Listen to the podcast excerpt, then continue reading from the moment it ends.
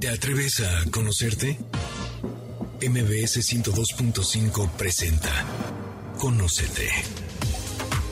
Un viaje a tu interior que, de la mano del Enneagrama y otras herramientas, te ayudarán a encontrar la mejor versión de ti. Conducen Andrea Vargas y Adelaida Harrison. Comenzamos. Muy buenas tardes, esto es Conócete y nosotras somos Adelaida Harrison y Andrea Vargas y no saben el gusto que nos da venir todos los sábados aquí a MBC Radio a platicar con ustedes. Hoy traemos un temazo. Estarán de acuerdo que la adolescencia es una etapa de la vida muy difícil que todos pasamos y que es la etapa de mayor inseguridad. Y si no la transitamos de forma correcta, el resultado es una relación de distancia, pero ¿con quién creen? Con las personas que más amamos. O sea, nuestros adolescentes se van alejando porque no supimos cómo. Es por eso que vamos a tocar este tema, que yo creo que es un temazo. ¿Cómo estás, Adelaida? Platícanos, ¿quién es nuestra eh, psicóloga de cabecera que va a estar con nosotros? Hola, Andrea. Hola a todos ustedes, muchísimas gracias por acompañarnos el día de hoy nuevamente, porque de verdad, sin ustedes este programa no tendría los 10 años que llevamos. Seguimos de celebraciones y contentas porque todo este año va a ser un año jubilar. Bueno, eh, el tema del día de hoy me parece súper importante y súper interesante. Y eso que dijiste, Andrea, que acabamos lastimando o separándonos y teniendo relaciones frías con esos que más amamos, es tan cierto que dices, ¿por qué sacamos lo peor de nosotros con la gente más cercana? Y definitivamente los adolescentes son un gran reto. Y quiero sacar un comentario. A veces, bueno, cuando yo tenía amigos que tenían hijos más grandes, siempre se la pasaban diciendo, no, es que tiene cuatro años, espérate que tenga diez. O sea, siempre iba atrás de estos amigos porque siempre, pues si ya tuvieron hijos antes que yo, siempre espérate que lleguen a la adolescencia, es el peor momento, son aborrecentes. Y tengo que decir que afortunadamente y gracias al enneagrama, me pasé esperando ese momento de horror, de terror, de que mis hijos iban a ser adolescentes. Y creo que tiene mucho que ver qué haces tú y qué aprendimos. Entonces creo que la adolescencia de mis hijos fue mucho más suave o más leve porque ya conocí el enneagrama. Entonces, les voy a decir quién es nuestra invitada, porque, pues sí, ¿verdad, Rollo? Hemos aprendido bastante en estos 10 años, pero hoy vamos a tener ni más ni menos que a Katy Calderón de la Barca, que es psicóloga clínica. Ella ha sido directora y asesora de colegios, autora y conferencista de temas de psicología tiene miles de cursos, talleres para padres de inteligencia emocional y muchos libros. No sé cuántos tienes, Katy, pero bienvenida. No, bueno, encantada de estar con ustedes y de ver justo, me encanta esta introducción porque cuando uno trabaja en sí mismo, que es lo que ustedes hacen cada sábado, invitar a que nuestra población trabaje en su persona, haces una diferencia en la vida de tus, de tus hijos y de las generaciones que vienen. Así que mejor introducción de pongámonos la pila y pongámonos a trabajar, bueno, mejor no hay. Así es, entonces si tienes un adolescente o un aborrecente, pregúntate qué has hecho tú, porque esa frase que escuchaba y decía, me choca que la usen de no eres tú, soy yo, dijo que cierta es. Cuando te, la, te das cuenta que nada es el otro, eres tú y tus reacciones, entonces, bueno, la pregunta obligada sería, ¿qué podemos hacer si tenemos un aborrecente en casa o para no tener un aborrecente y poder tener un adolescente disfrutable? Tal cual, y por eso justo el título del libro fue Oportunidad y Reto, que es justo la oportunidad que te traen tus hijos de convertirte en tu mejor versión, el reto que implica que siempre te van a estar invitando a que seas tu versión adolescente de ti mismo. Y justo no tires la toalla. A los chavos no tirar la toalla porque cuando sus papás empiezan a trabajar es increíble la cercanía que empiezan a tener con ellos. Y por otro lado, a los papás no tirar la toalla porque si hacen trabajo personal, van a tener un vínculo y van a disfrutar la parte linda y divertida de la adolescencia, que es la pasión, los sueños, la ilusión, esta energía que nos contagian los adolescentes, que finalmente es la que nos vuelve a llenar de vida y la que nos hace recordar que además si pasamos una mala adolescencia, el problema es que nos van a invitar a convertirnos esa versión de mí que no me gustó, que fue reactiva, que no pensaba. Entonces, por eso el reto es, vamos a trabajar en nosotros mismos. Y bueno, pues el libro es básicamente el manual paso a pasito de qué se puede hacer para que no nos atropelle esa adolescencia y más bien nos contagie de ilusión, de esperanza y de toda esa alegría que tienen los adolescentes. Oye, yo quiero hacer una pregunta antes de que entres en materia, Andrea, que ya vi que quieres preguntar algo. Yo te quisiera preguntar, ¿cuánto tiempo dura la adolescencia? Porque ese es el primer punto. Sí. Digo, de repente tienes un hijo de 28, 26, 30 y dices, sigue siendo Sí, adolescente. ¿Qué onda? ¿Cuándo se acaba esto? cincuenta. 52. Exacto, porque cuando no trabajamos, fíjate, la- o sea, como, como etapa en el cerebro, eh, arranca más o menos las señales, como dices, aparece ese bigotito que te dice, alerta, me voy a desaparecer, mamá, despídete de mí.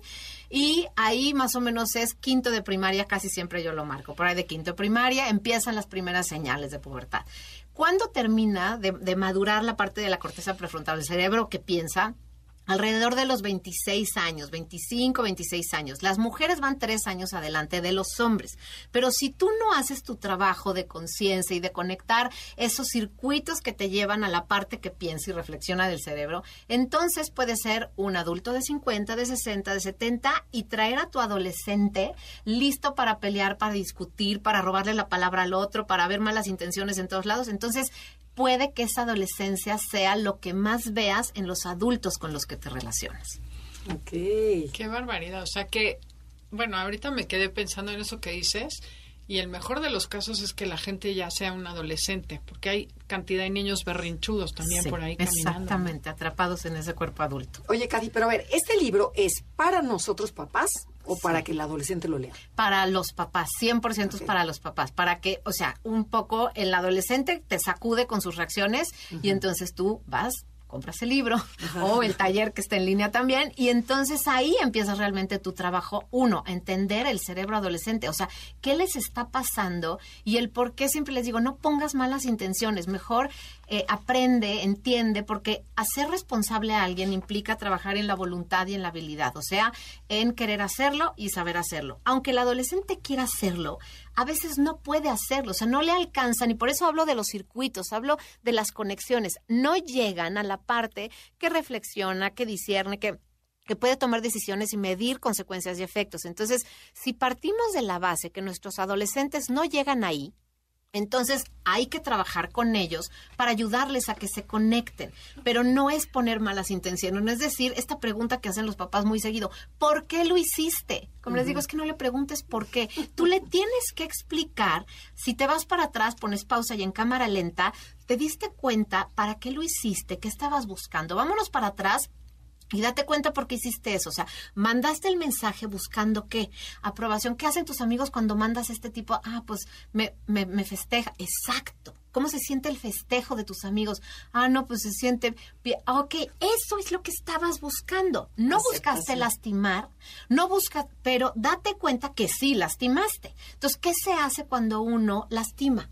No, pues pide disculpas. Exactamente, repara. Pero si tú no los llevas a esta reflexión, los chavos lo único que ven es tu regaño, se sienten víctimas de este regaño tan fuerte que tú les das y entonces la mala del cuento acaba siendo tú y esto es lo que menos los acerca a una autorreflexión, sino todo lo contrario. Oye, pero está interesantísimo esto. ¿Por qué no nos das un ejemplo desde el punto A? ¿Qué fue lo que hizo? Ponnos un ejemplo de algo que hicieron, porque dices, Sí. ok, ya estás en esa situación. Ah, exacto, más, más que además muchas mamás escucho que dicen, es que me lo hace. Sí. Porque el otro día le Lo dije, no, ellos lo Pam. hacen, no te están haciendo nada. No, no, sí me lo hace porque sabe que me pone de mal humor. Entonces, ponnos un ejemplo Mira. y cómo podríamos analizarlo con nuestros hijos para que quede bien Va. claro y lo puedan aplicar nuestros radioescuchas, Claro. porque tú y yo ya, pues, tarde piachi, ¿verdad? Ya No, no, no, pero está buenísimo, está muy Está interesante bien, sí. aterrizarlo un poquito más. Fíjate, ve- voy, pienso dos ejemplos que creo que son muy comunes y por eso le puse no tires la toalla también, la toalla papá. en el piso. O sea, por favor Claro. recoge la toalla, ¿no? Ah, yo creo que era como papá de que no tires la toalla También, con tu adolescente. también tal cual, pero es la toalla en el piso. Yo entro y es la quinceava vez que le digo a mi hijo,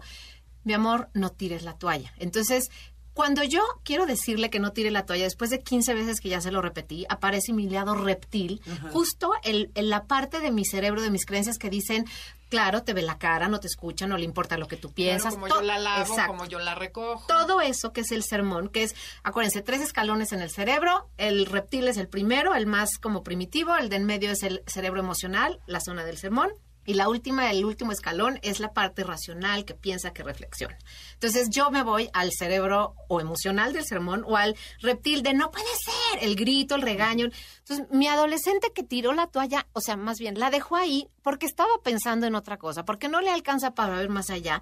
De repente ve a una loca que entra gritándole porque no tira la toalla. Entonces, ¿qué le sucede? Se siente agredido. Se siente agredido y cualquier persona en nuestro sano juicio que nos sentimos agredidos, nos ponemos a la defensiva o atacamos. Te voy a retrasar tantito. Sí. No es el adolescente que dice, tire la toalla. Jaja. Voy a ver cuánto tarda mi mamá. en No, lo hace inconsciente, lo tira. O sea, hay que aclarar. Sí, el es adolescente no está pensando eso, ¿no? No. Para que la gente nos vaya cachando Exacto. lo que tú estás Tal cual. Y esto que tú estás haciendo es la pausa de entender el cerebro. No les da, no alcanza, no están las conexiones. Si ustedes ponen el cerebro bajo esta parte, o sea, de investigación microscópica, no están los caminitos que te hacen llegar a ese lugar. Entonces, esta historia de la que tú hablas, obviamente, no es como tal. Y cuando entendemos que por eso es importante no poner malas intenciones, entender que vienen desde un espacio inexperto e inmaduro. entonces, Irracional. Exacto sale nuestra mejor versión. Ahí es cuando nosotros les decimos, el mensaje cuál es, pon atención en la solución, amor, la toalla va en el gancho. Te diriges, das, das una instrucción clara, en buena onda, y ahí lo que hacen nuestros adolescentes es cling, acordarse, ay, ya me lo había dicho más veces, y pueden sentir la culpa de mi acción no está de acuerdo a lo que habíamos hecho entre ella y yo de la promesa de no la voy a volver a tirar. Entonces, ahí ellos son su mejor versión porque nosotros fuimos la mejor versión para pedirles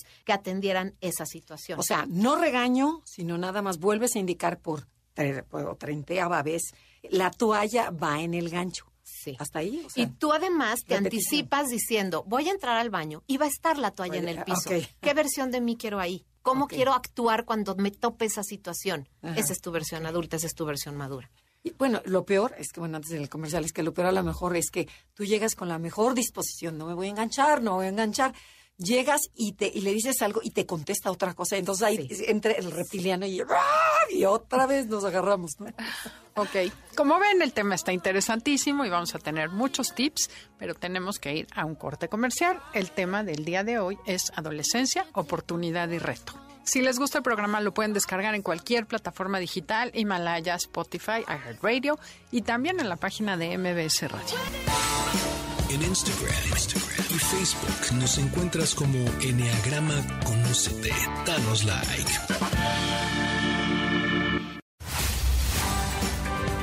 Ya estamos de regreso. Síguenos en Twitter, arroba. Ya regresamos. Esto es Conocete y nosotras somos Adelaida y Andrea y estamos transmitiendo desde MBC Radio. Estamos con Katy Calderón hablando sobre la adolescencia. Que hay veces que los queremos ahorcar literalmente. Sin embargo, nos damos cuenta que de verdad es muy difícil mantenernos, no tenemos herramientas porque te lo propones de mente, pero llega un momento en que la otra persona te vuelve a tocar tu botón y volvemos a explotar.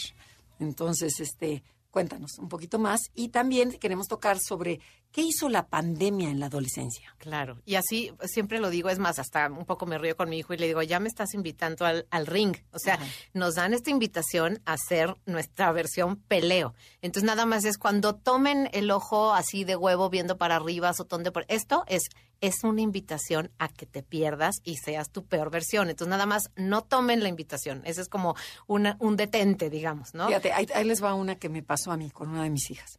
Ella tiene carácter fuerte, yo también lo tengo, y entonces me atacó, ¿no? Entonces yo dije, no te enganches, no te enganches, no te enganches. Y le digo, ¿sabes qué? Ahorita este tema mejor no lo tocamos, vamos, vamos a descansar, lo, lo tocamos otro día. Y me dice ella, claro, porque te da miedo, como me tienes miedo y no sabes qué contestar, me dice, ay, te, lo tocamos otro día. Y me empieza a imitar. No, bueno, eh, ahí vino el reptiliano, pero casi me le voy a la yugular, ¿eh?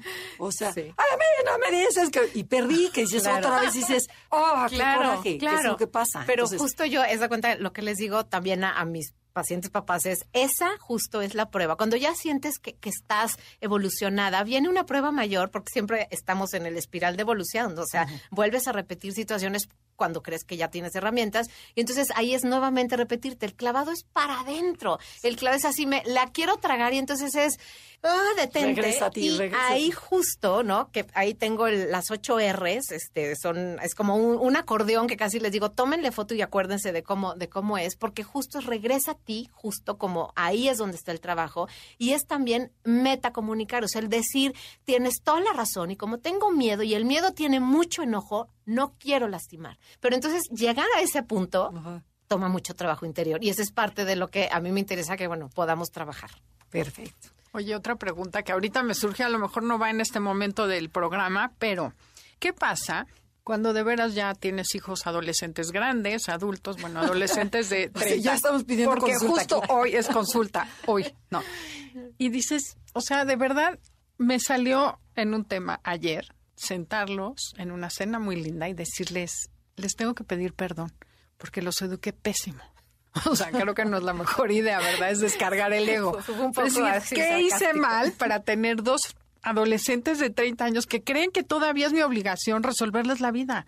O sea, eso ya sé que lo hice mal. ¿Qué puedo hacer para Es- corregir? ok, parafrasear es como decir, a ver, lo que mamá quiso decir, ¿no? Y entonces es cuando te escuchas que te salió la versión que no es la que quieres de ti, se vale otra vez, respira, regresa, reencuadra y entonces es decir, a ver, lo que quise decir es, eh, si ustedes están buscando apoyo de mí, uno, les puedo ayudar a que reflexionen de cómo lograrlo, pero ya no lo voy a hacer. ¿Me explico? Entonces es, es como un poco entender qué es lo que estaban buscando y qué me molestó. Me molestó ver una versión adulta que está buscando que alguien le resuelva. Entonces vuelvo a este lugar de responsabilidad. Para que alguien sea responsable tiene que querer hacerlo y saber hacerlo. ¿Qué les faltó a mis hijos aquí? ¿Querer hacerlo? O sea, tenían que hacer un esfuerzo mayor o saber hacerlo. Están perdidos porque no tienen las habilidades. Si nosotros siempre buscamos esos dos pilares, vamos a ver dónde trabajo en la motivación o dónde trabajo en las habilidades, en cómo ayudar a que lo logren, cómo facilitar el camino para que lo logren. Te voy a compartir algo que creo que es un regalo enorme. Es, ¿ves cómo no eres tú, soy yo? Ahorita que lo dijiste, dije, claro, o sea, a mí lo que me molestó es que ellos tienen muy claro que mientras yo les dé, ellos van a recibir y van a estar muy contentos. La que está molesta es yo que doy y doy y doy y no les sé poner límites y que no les he dicho, mis reyes, bye, no te gusta cómo te lavamos la ropa, lávala tú. Entonces, sí, claro, siempre es uno el del tema, ¿no? Como no pones el límite y luego te enojas porque el otro lo transgrede. Claro, pero esta es una de las claves de inteligencia emocional, adiós, el poderte mirar y el poderte hacer, fíjate, responsable. Tú quieres mirar y quieres componer algo y entonces te ves a ti. ¿Y qué haces? Aplicas tus habilidades, todas las herramientas que tienes del enagrama, de todo el trabajo interior que tienes, ahí se conjuga las ganas de querer hacerlo y tus habilidades y llegas al punto perfecto. Tengo que saber poner límites. Mi trabajo con los límites es lo que se ocupa aquí Claro. y se resuelve. Wow, como magia. Porque al menos te dejas de enojar por lo que los otros hagan. Exactamente. Y bueno, me voy a regresar a lo que me habías dicho, Andrea, de la pandemia. ¿Qué Exacto. disparó la pandemia en el colectivo de los adolescentes? O sea, todos los que estamos cerca de adolescentes hemos escuchado ansiedad, depresión, suicidio, soledad. Entonces, la pandemia qué hizo? Nos en el encierro tuvimos que irnos hacia adentro.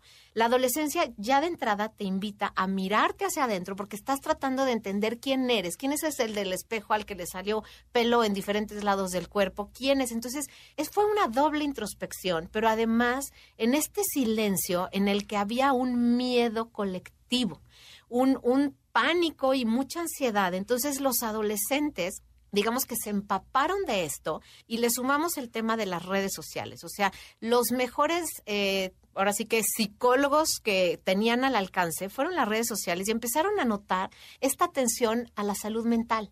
Y se dieron cuenta, ah, lo que tengo se llama TOC, lo que tengo se llama ansiedad, lo que tengo es depresión, ah, lo que tengo es que soy narcisista, ah, no, mi novio lo que tiene es que es border, o sea, entonces empezó a haber un bombardeo de temas de salud mental en donde empezaron a colgarse etiquetas en la parte igual de sexualidad, ah, entonces lo que soy es que, claro, si dudo, probablemente sea bisexual, no, probablemente entonces es que la otra persona que me gusta, pues es trans, entonces lo que soy es pansexual. Y entonces todo esto, imagínate sin la guía, sin poderlo comentar, además con papás que todo esto les cae de repente, de trancazo, y que están tampoco, o sea, capacitados, no tienen la habilidad de poder ir guiando a sus hijos con todo esto que sucede y de repente un día se encuentran o el mensaje de suicidio o al niño que se está cortando o, o alguna situación en donde te comparte el primo, el vecino, el amigo, el, oye, tu hijo se borrachó o mira la historia que subió al Instagram, o sea, esto de repente nos cae también a los papás y lo único que nos está diciendo es la condición emocional de nuestros adolescentes se volvió frágil. Tenemos que entrarle de manera distinta, con mayor responsabilidad, con mayor compromiso, afecto, pero ¿qué es esto? Inteligencia emocional. Entonces, por eso es importante que la trabajemos. Claro, porque además la verdad es que la pandemia nos retó como padres, como personas, como seres humanos. Entonces, imagínate que los que te cuidan y te dan esa certeza, pues no tienen certeza, porque estás súper vulnerable, ¿no? Exactamente. que qué difícil, pero ¿qué podemos hacer? Exactamente. Sí, y a ver, cuéntanos, ¿qué riesgos observas en la adolescencia de hoy? Pues mira, el tema, como te decía, de, de, mirarse mucho a través de las redes sociales, viene este tema de compararte o bien este tema de identificarte, o sea, en todas estas cuentas que hablan, por ejemplo, de del suicidio o de un tema de estar este delgado, del bienestar emocional, cuando te das cuenta que tú no lo tienes. Entonces viene este estado de comparación que te lleva a un espacio de vacío y que si ese vacío tú no lo sabes llenar con herramientas, ejemplo, de autoobservación, de cómo trabajo mi autoestima, de cómo cuando como papá te acercas y dices, mi amor, o sea, si te sientes el más feo, el, el que nunca te van a querer, el, el, X, oye, todo esto que nos dicen nuestros adolescentes, bueno, pues yo te comparto lo que puede servirte, yo te comparto qué podrías hacer, porque parte de lo que aquí se repite mucho en, en, nosotros como papás es que cuando escuchas el es que la vida no tiene sentido, ¿cómo no va a tener sentido? Entonces los bombardeamos con todo lo, claro que sí, si tienes una casa, si tienes todo esto que les decimos, pero eso yo le llamo justo la guillotina emocional, o sea, no les permitimos expresar lo que realmente sienten. Es que estoy muy feo y nadie me va a... Claro que no, si estás hermoso, si mira que es no... Validarle Exacto. El Entonces ahí es, acepta lo que te están diciendo, da ese espacio para escuchar y con atención curiosa, pon, ponle justamente interés en entender qué hay detrás. Y cuando hay un entendimiento, que es, me encanta cuando los chavos me dicen, es que mi mamá, ¿por qué mi mamá no me escucha así? Entonces, como les digo, es, tu mamá no tiene tampoco las habilidades de escuchar. Yo llevo muchos años trabajando en herramientas de escucha. Entonces, si le enseñamos a tu mamá, así como te enseño a ti, probablemente logren una mejor conexión, pero es una mirada de no juzgarnos, una mirada de, de entendimiento y de poner buenas intenciones. Pero imagínate que esto es lo que se, se viven, pues a través de las redes sociales, con todo este diálogo interno tan crítico que les genera pues todo este ruido y soledad emocional a los adolescentes. Pobres. O sea, la verdad está, está duro, ¿no? Está difícil porque además en las redes sociales sucede todo lo que más bien creemos que sucede lo que no es cierto que está sucediendo y es el best case de todo mundo. Pone sonrisa y nadie sube su peor foto. Bueno, hay quienes sí. También. exactamente, sí. exactamente. Sí, pero ese FOMO, ¿no? Que no pertenezco, que sí. quiero estar y que todo mundo está contento y yo no lo estoy.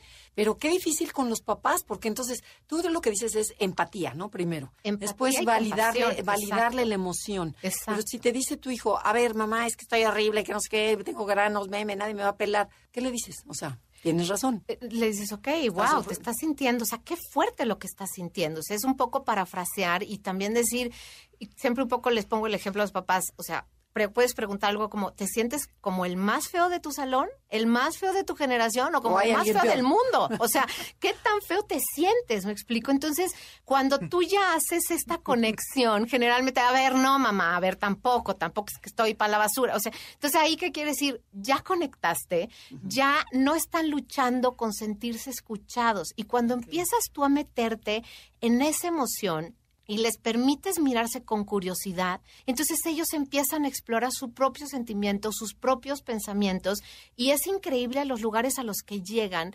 empezando ellos mismos como a reflexionar y a mirar qué pasa en su cabeza, qué pasa con, con esto que sienten, y eso es lo que empieza a ayudarlos a salir de esa situación en la que a veces se encuentran atrapados, porque cuando tú te empiezas a entender, entonces justo llegas al punto de decir, ah, entonces lo que me pasaba era esto, ¿no? Si, si puedo leerles rapidísimo lo que me, de alguien de suicidio, justo lo que me comparte después de una reflexión así, me, me escribe, ¿no? A esta reflexión llegué, si ves un mensaje de suicidio mío, es porque quiero hablar contigo y no sé cómo hacerlo o hablar con cualquier persona, me encantaría poder ser una persona normal y no lo logro. Entonces, esa reflexión viene después de haber hablado con esta chava lista y sensible de veamos tus ideas suicidas, veamos qué está pasando con eso cuando llegan y cuando te atacan. Entonces me escribe una cantidad, una reflexión tan linda y tan auténtica que si yo la juzgo o me asusto, no voy a poder entrar para ver de qué está hecha.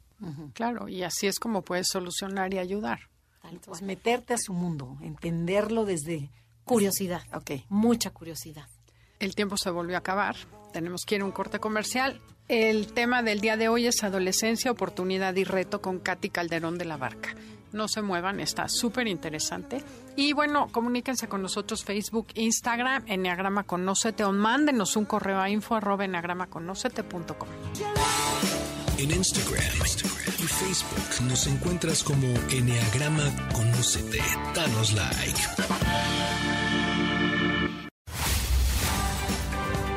Ya estamos de regreso. Síguenos en Twitter, arroba NAConocete. Ya regresamos. Esto es Conócete y nosotras somos Adelaida y Andrea y estamos con Katy Calderón hablando sobre adolescencia, oportunidad y reto. Cuéntanos, Katy, tú que tienes tanta experiencia con tanto adolescente, ¿qué es lo que realmente busca el adolescente y qué busca de sus papás? ¿Qué, qué busca en sí de la vida? Fíjate, un- hay una parte que es en lo individual, es conectarse, o sea, sentirse parte de. Pero esto no lo entienden, a veces se los decimos nosotros y no lo entienden hasta que se los explicamos en lo padre y lo lindo que es estar en grupo. Porque si no le dices, y falta de pertenencia y todo, eso suena tan trillado que entonces te dicen, claro que no, mamá. Pero cuando le dices estar con gente, eh, estar en estas historias que ves y formar parte de esas historias, es como, claro, ese es el alivio que busco. Entonces es esta pertenencia, esta aceptación y por otro lado, mucho el experimentar sensaciones, o sea, el vivir cosas que no han vivido y evidentemente, bueno, el, el tomar el riesgo porque la adrenalina que da eso, la emoción que da, te hace sentir como con poder, o sea, como, ay, me atreví, lo logré. Ese es el tipo de cosas que los adolescentes están buscando por el satisfactor que le da. Ahora, ¿qué es lo que buscan de nosotros como papás? Estar en la medida perfecta de lo que ellos necesitan. Y esta es la parte complicada, porque quieren el apapacho y la cercanía, pero en el momento en el que están abiertos a recibirla. Y nosotros muchas veces no sabemos leer y también decimos, qué egoísta, cuando él quiere y como tú quieres y de la forma que quieres, y entonces no nos damos cuenta que esto es porque la condición también de su cerebro así se los está haciendo ver. Entonces, si hay alguien que puede entender eso, somos los adultos, no ellos. Ellos están en peores condiciones a nivel de madurez para poder hacer algo así. Claro. Pero qué, qué peligro como el papel de papás, ¿no? Porque, por ejemplo, tú dices, bueno, quieren experimentar adrenalina y a lo mejor es en la sexualidad, en el alcohol, en las drogas, en irse con, a lo mejor con, con el mismo sexo. O sea, dices, tú como papá, qué difícil, ¿cómo le llegas? ¿Hasta dónde? Porque sabes que quiere experimentar, pero no tanto. Claro, O sea, y el tema es justo que como papá no te das cuenta, o sea, si nosotros nos revisamos, siempre les digo, a ver, imagínate tu última llamada de atención, tu último regaño, o sea, ¿qué versión fuiste? Porque tú también estás modelándoles la autorregulación con el alcohol, con el sexo, con las drogas, con todas las cosas que nos dan pánico a los papás, o sea, tú eres un modelo de autorregulación. ¿Qué haces siendo ese modelo? O sea, ¿qué tipo de líder inspiras? ¿Les das todas las herramientas para poner el freno y reflexionar? ¿O te vuelves también otro adolescente que se pierde. Cuando tú les hablas, que es, o sea, un discurso que, que, que siempre recomiendo es, o sea, tu cerebro hoy está en las condiciones de absorber todo. Si le metes un shot, si le metes este marihuana, si le metes la intensidad de tener relaciones en el baño en una fiesta, o sea, eso que sucede, o sea, genera dopamina, se- genera todas hor- hormonas del placer y entonces tu cerebro registra, eso está bien y no me pasó nada.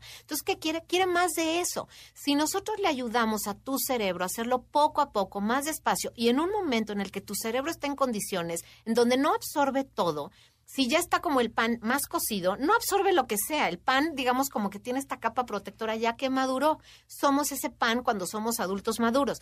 Tú eres este que está absorbiendo absolutamente todo lo que hay. Entonces, piensa que tu cerebro es ese y que lo tenemos que llevar con más cariño, con, con, más cuidado y con más tiempo en este proceso. Entonces, ayúdame a cuidarte para que tengas más libertad, para que la pases bien, pero esos son los riesgos que no quiero que te topes. Hay un capítulo en el libro que se llama Anticiparte, que es justo cómo logras en un espacio de armonía reflexionar lo que ellos no les alcanza para discernir en el momento de la intensidad. Cuando viene esta adrenalina de ya me invitó la chava que me gustaba, resulta que es la que me ofrece el wax, ¿no? La, la marihuana que no huele en este tubito que hay. Entonces, ¿qué voy a hacer? Si nadie me explicó que esto se iba a ver así de atractivo, pues no sé cómo reaccionar. En cambio, si mi mamá o mi papá ya se sentaron, me dijeron, esto es lo que hay, te puede pasar aquí. Y cuando te pase eso, ¿qué vas a hacer? Ah, pues no sabía que me lo podía ofrecer alguien que me guste. Sí, que crees? Sí puede pasar. Claro, no es la bruja de Blancanieves eh, no, la que va para a venir. nada. No es el que pensamos todos en nuestra mente, el que está bajo del puente tirado. No, no es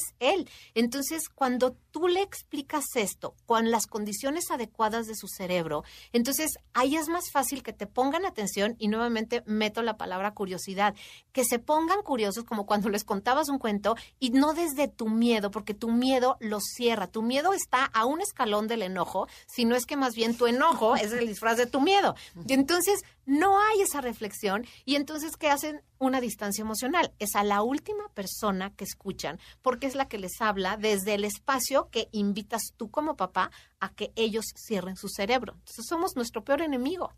Pero qué difícil porque efectivamente tienes que trabajar en ti para estar preparado para aceptar cosas que van a vivir. El reto de decir, acepto que vas a experimentar. Porque eso, pues como papás, al menos la, la educación que nos dieron además, todo estaba prohibido, era muy fácil, ¿no? Sí. No se podía hacer nada, no podías preguntar ni cuestionar. Claro. Y aquí el Y tema es día- hay que prepararnos, ¿no? Hay que prepararnos para justamente poder reflexionar con ellos, el poder, o sea, ahora sí que informarnos con ellos. Cuando hay veces que les digo, pregúntale a tu hijo, sabe más de drogas, sabe más de sexo, sabe más, Que tú. o sea, eh, sí, de, de redes sociales que tú. Entonces, habla con él, permítele que sea quien o con ella que te explique. Nada más no pongas también, o sea, como las barreras de ¿cómo? Pero entonces se metía tal y hacía tal y entonces en la fiesta pasa tal. Si supieran todo lo que pasa en las fiestas, claro que se van a panicar. En cambio, si ya lo sabes y dices, a ver, trabajo otra vez en responsabilidad, ¿cómo logro que él quiera meter el freno o ella? ¿Cómo logro que elija cuidarse, pero además siempre hay dos elementos que hay que poner juntos. Cuidarte, pero pasarla bien, divertirte, o sea, tener un muy buen rato para que tengas libertad y todo, pero que tomes buenas decisiones. Entonces, si siempre ponemos estos dos elementos juntos, ellos lo que ven es, hay buena onda de estos papás, pero quieren que tome buenas decisiones. Y cuando tienen que corregir, se corrigen las malas decisiones, no hay un juicio a mi persona, no hay esta crítica y castigo hacia me quitan el amor, porque lo que siempre vamos a hablar es la conducta es la que se puede corregir, es la que puedo en cierta medida despreciar, pero sigo estando en relación contigo, sigo estando conectado desde el amor, porque lo que pasa en la adolescencia es que nos da tanto miedo y nos enojamos tanto que les quitamos el amor. Ok. Condicionamos el amor. Condicionamos el amor y es bien fácil enojarte, siendo adolescente, con un papá que te quite el amor, con un papá que te grita y te juzga. Es facilísimo enojarte con alguien así. Y eso es empujarlos a que vayan y se desquiten lastimándote donde más te duele, que es haciendo tonterías. Pues sí, porque finalmente es un cerebro que no está pensando, me explico, No, y está lo- enojado. Y lo peor es la distancia emocional que se crea, ¿no? Porque ya no hay comunicación con el adolescente. Tal cual. Y justo por eso también en el libro incluyó un capítulo, bueno, un, así literalmente, cómo pedir perdón. O sea, porque también como muchas veces decimos, y es bien orgulloso y no pide perdón cuando le digo a los papás, ¿tú cómo le enseñas a pedir perdón? O sea, ¿cuándo es cuando tú le... Ay, pues le digo, ya No, no, a ver, es que un perdón tiene que tener cierto contenido de conexión, de una conciencia profunda, de poder revisar la acción que lastimó, de reconocer el lugar. O sea, no está tan sencillo saber pedir un buen perdón. Entonces, creo que hay que trabajar también en qué versión les damos de cuando nos equivocamos y reconocemos nuestros propios errores. Ahí el ego es nuestro peor enemigo. Claro, y por ejemplo, ahorita me acordé de una frase que una amiga me contaba siempre, me decía, a mí lo que más me daba, me, me comprometía, era la confianza que mis papás ponían en mí. que decía, ¿sabes qué? Confío en que vas a tomar la mejor decisión. Si me necesitas, aquí estoy. Cada vez que salía. Entonces dice, ¿tú sabes si me portaba mal? Decía, no, porque es que mis papás confiaron en mí. Y eso que estás diciendo de enojarte, pues es más fácil, nah, me vale Tal porque cual. están enojados. Ya que se enojan, pido perdón. Exactamente, y fíjate, son dos de las herramientas de las cuales hablo en el libro, que es, esa le digo la cereza del pastel, o sea, cuando tú terminas diciéndole, y sé que lo vas a hacer bien, sé que vas a elegir la parte divertida, pero cuidarte, lo sé, confío en ti. Esto es como darles el compromiso de mirar desde el amor, y entonces, claro, el otro es el vínculo. O sea, tú a quién le fallas más fácil, a quien te trata mal o a quien te trata bien. O sea, esto tiene que ver justo con investigación de lo, cómo funciona el mundo de las emociones. Es más fácil fallarle al papá enojado, al papá Claro. logro, pero al que está ahí para ti, al que te responde, yo lo veo, mi hijo es como bastante explosivo e impulsivo y le cuesta un trabajo reflexionar, pero cuando me anclo en mi mejor versión, aunque me cueste todo ese trabajo, logro siempre ver cómo regresa me da un abrazo, reconoce con todo lo que le cuesta y entonces siempre tengo el miedo de no va a venir, no va a venir y de repente Ajá. llega y dice, ok, mi cabeza sí bien, o sea, sigue funcionando, sigue funcionando. Claro, porque eso que dices, ¿a quién va a querer más? Pues a la chava linda, buena gente que le ofrece la cosa esa que dices tú de marihuana, Que que, lo sé cómo se llame. Pero entonces, ¿cuáles serían para ti los mayores obstáculos de los adolescentes y de los papás? O sea, a los que nos enfrentamos. Claro, de los adolescentes es su propia condición del cerebro. O sea, esta inmadurez, esta falta de conexión de estos circuitos que llegan a la parte que piensa, ese es su peor enemigo.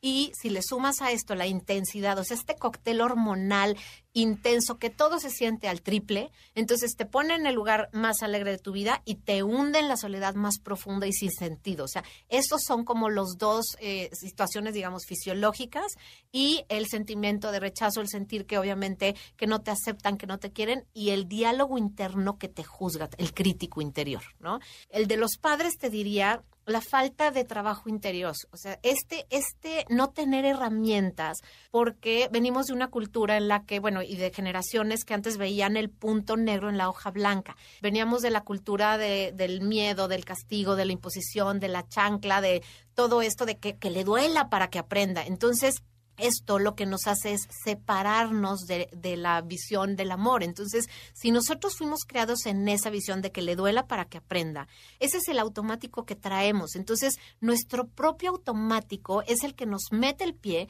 para poder conectar, para poder ver la inocencia, para trabajar y literalmente, o sea, todo esto tiene investigación científica detrás de decir cómo funciona mejor el cerebro para aprender. Funciona en un estado de armonía, funciona en un estado de seguridad, funciona en un estado de reflexión. La madurez se genera a través de la confianza y de una buena conversación. Entonces, todos estos elementos tienen que ver con cómo ayudo a que maduren.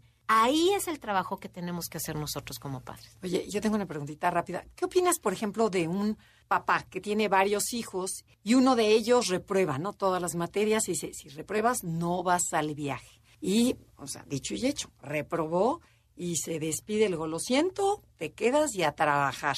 Y toda la familia dices, híjole, está bien llevar, o sea, dar esa consecuencia de se quedó solo y el perro y este y le digo, ¿por qué lo hiciste? Porque a mí me lo hicieron cuando yo era chico y funcionó. O sea, te, te guías, Claro. como tú dices, de la Sí. cultura, de todo lo que pasó. Ya nos tenemos que ir a un corte comercial, ¿verdad? Sí, Bueno, ya nos están no. viendo feo en la cabina, pero regresando me encantaría que nos respondas a esa pregunta. Esto es Conócete y bueno, si les gusta el programa, si quieren aprender Enneagrama, tenemos muchos talleres y cursos. Comuníquense con nosotros, mándenos un correo a info arroba O punto escríbenos en nuestras redes, ¿no? Sí, o a las redes y bueno, para que su vida se transforme y puedan ser esos papás que todos quisieran haber tenido. En Instagram, Instagram y Facebook nos encuentras como Enneagrama Conócete. Danos like.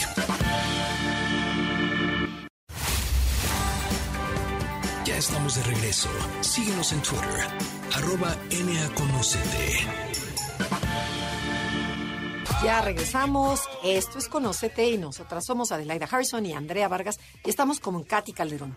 Oye, Katy, a ver, cuéntanos, hablando sobre la adolescencia. Entonces, ¿qué piensas de esos castigos que a la vez el papá se acaba castigando? Porque el que sufre es el papá que dice, y mi hijo no fue al viaje que yo tanto quería, que yo quisiera, pero, pero ni modo, fue la consecuencia. Y se basa en lo pasado. Claro, fíjate, aquí funciona siempre y cuando la consecuencia esté ligada a la conducta. O sea, ¿a qué voy? Soltarla sí porque nada más me funcionó, te diría, no, no tendría como este, eh, e, esta parte científicamente comprobable. Ahora, ¿qué sí funcionaría? Si hay una lógica en donde, como tú te la pasaste divertido, te la pasaste de vacaciones durante el tiempo que tenías que estudiar. Entonces ahora en la etapa de vacaciones vas a tener que trabajar lo que no hiciste. Ahí si te fijas hay una congruencia. Le estamos dando esa coherencia a esto que ellos están viendo en nuestra conducta. Si hay eso, ahí viene justo el capítulo de los límites y, y, las consecuencias. Entonces es más fácil que el chavo diga, sí, o sea, ¿qué, te contesto? O sea, ahí no me estás castigando por, ah, para que te duela. Ahí lo que está pasando es, me duele que no vayas, pero ¿cómo te ayudo si ahora lo que tú tienes es que reponer el tiempo que habías invertido allá? Entonces, espero con todo mi amor que esto te ayude a reflexionar, te vamos a extrañar inmensamente en el viaje, pero te quedas. Entonces, si te fijas, ahí no le quitas el amor, ahí lo que buscas es un aprendizaje y no necesitas ser ese papá maldito que ponga estas consecuencias dolorosas. Con mucho amor le puedes decir, amor, me duele el alma, pero te quedas. Y te quedas a chambear en esto que no fue, el, o sea, que no hiciste. Entonces, ahí es donde hay que tener congruencia en que los, las consecuencias o los efectos estén ligados a esa conducta. Esa es la base, ¿no? Que esté ligado y no nada más separados, que dices, para, Exacto. Porque lo digo yo. Exacto, y por eso hay veces que necesitan los papás entender, ¿para qué lo estás poniendo? A veces sí es muy lógico, pero necesito que encuentres la liga de esa consecuencia con esa conducta que ellos hicieron para que los chavos entiendan por qué es por lo que está sucediendo esa acción.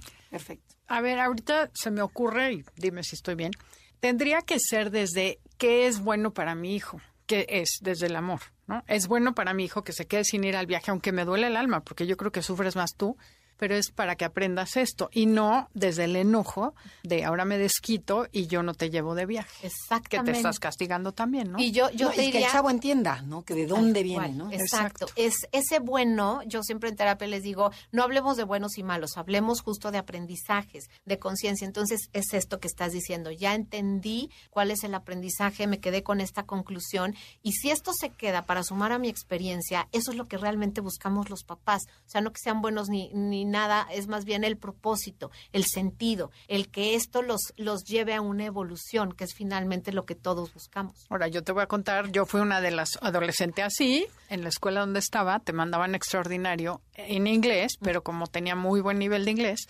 tenías que regresar después de vacaciones a presentar otro. Y me dejaron en mi casa estudiando. Y yo me acuerdo de mi nueve sentada en la mesa del comedor, porque ahí me tenía que sentar diario, pensando si yo pudiera estudiar esto que tengo aquí enfrente y de verdad el tiempo lo dediqué. Decía, ojalá y mi cuerpo me obedeciera y yo podría estar jugando porque en cuanto me lo aprenda me dejan ir y no puedes. O sea, ahora entiendo que como nueve tu cuerpo está desconectado y de verdad mi, mi voluntad era buena, pero nada más no me podía mover, o sea, el cuerpo no obedecía. Ahí está, no está la habilidad. Cuando tú logras ver, o sea, en, en esta parte curiosa, a mi hijo que no, como le digo, le gana la distracción, o sea, no, no está en él o en ella este, este poder de domar la voluntad. Entonces, ¿qué es lo que necesita alguien así? Es otras estrategias, otras técnicas de estudio, ayudarle, o sea, ¿Qué es lo que, lo que estoy viendo que le falta? Ahí es donde tengo que ayudarla a trabajar. Ahora, por otro lado, si ya se lo sabe, si ya lo tiene, si ya lo dominó, entonces no hay ningún aprendizaje que tenga realmente que tener, ¿me explico? Ah, no, yo no lo sabía y no lo ah, estudiaba y no podía estudiar y me acuerdo que decía si tan solo pudiera. Bueno, ahora te voy a decir que había atrás y ahora que ya sabemos enneagrama y todo, yo no quería estar en esa escuela. Y les dije que por favor me cambiaran. Como no me quisieron cambiar por la buena, mi inconsciente me ayudó con agresión pasiva, como hace el 9, y reprobé. Y reprobé una materia donde en el promedio tenía MB, porque en, el, en la UNAM me saqué MB de promedio. Pero ahora lo veo y digo, no, simplemente no escucharon nuevamente que yo no quería estar en esa Empatizar con el adolescente. Y eso, otra vez, la curiosidad. Si yo miro con curiosidad a esta hija adolescente, ¿qué me voy a topar? Que su conducta me lo está gritando. No nos dicen a lo mejor a través de palabras, pero nos dicen justo sin ganas de tomar el libro, sentadas y repitiendo, dibujando, haciendo otra cosa y que no se les pegue. Entonces, pongamos la atención curiosa, esta curiosidad científica, ¿a qué le está pasando a mi hijo? ¿Por qué está actuando de esa manera? Pero el por qué, es para mí, ¿qué me está queriendo transmitir con esa conducta no verbal? Claro, cuestionarnos. Ok. Oye, Katy, y a ver, por ejemplo, si tienes un adulto que, este, que sigue siendo adolescente, o sea, que ya tenemos 38 años y que lo sigues viendo ahorita como que me recordó lo de Adelaida, en que no, no ves ni para dónde va, está perdido en el espacio, ¿Cómo le haces con, e, con esos, esa gente que no creció, que se quedó siendo este, adolescente? Claro, pues mira, ahí un poco lo cuando hablamos de las regresiones emocionales, o sea, cuando yo tengo a un adulto que puede ser, ojo, mi pareja, mis papás, mis suegros, mis, o sea, estos estos adultos con los que a veces me relaciono y puede ser también mi hijo, o sea, al darme cuenta hoy esto esto que dices, que con qué me estoy topando. Entonces, si nuevamente leo esa conducta y qué me topo, ¿qué le está faltando? Voluntad para hacer las cosas, habilidad para hacer las cosas, uno de esos dos está fallando. Y en esa habilidad puede venir la experiencia, puede, puede venir la oportunidad que haya tenido, puede venir el que no hay ciertos recursos. Entonces, si yo vuelvo a poner atención para realmente hacer una reflexión de qué le está pasando a esta persona, seguramente voy a encontrar lo que, lo que también decimos. No había una mala intención ahí detrás, hay bien poquitos recursos para poder resolver la situación o enfrentar la situación con un modelo más maduro. O sea, en resumen, no le alcanza. ¿Y qué se hace cuando no le alcanza? ahí es otra vez contigo, que si te alcanza, a mí me alcanza para entender todo esto y entonces yo ahí sí puedo, ok, eh, encargarme de mí, enfocar mi atención, justo ahí, ahí, es un punto donde reencuadro la situación y digo, ok, no le alcanza y entonces regreso conmigo y digo, ok, ¿qué es lo que tú sí puedes hacer en este terreno? Entonces me reenfoco mi atención a la solución, empiezo justamente a reconocer qué diálogo tendría que tener, entonces repito las palabras adecuadas para decirle, ok, lo que, lo que yo te sugiero es esto, esto y esto. Pero entonces ahí, si te fijas, ya me muevo en el territorio de la solución, de sumar, de construir, en lugar de quedarme paralizado, de quedarme destruyendo y de quedarme en el sinsentido de, de no hacer nada. Entonces, ahí es donde realmente recobramos el, el, poder, ¿no? Entonces, me iría del punto en donde reencuadras, en donde, o sea, te cuentas otra, otra situación de eso que te está sucediendo, reenfocas tu atención en la solución y en lo que construye, eh, a partir de ahí repites las palabras o, el, o reprogramas, digamos, como tu conducta para hacer las acciones adecuadas en la búsqueda de esta solución y reconectas justamente con, con la persona, es decir, a ver, entonces, entonces, yo lo que te puedo sugerir es esto o te puedo invitar a que pienses esto, esto y esto.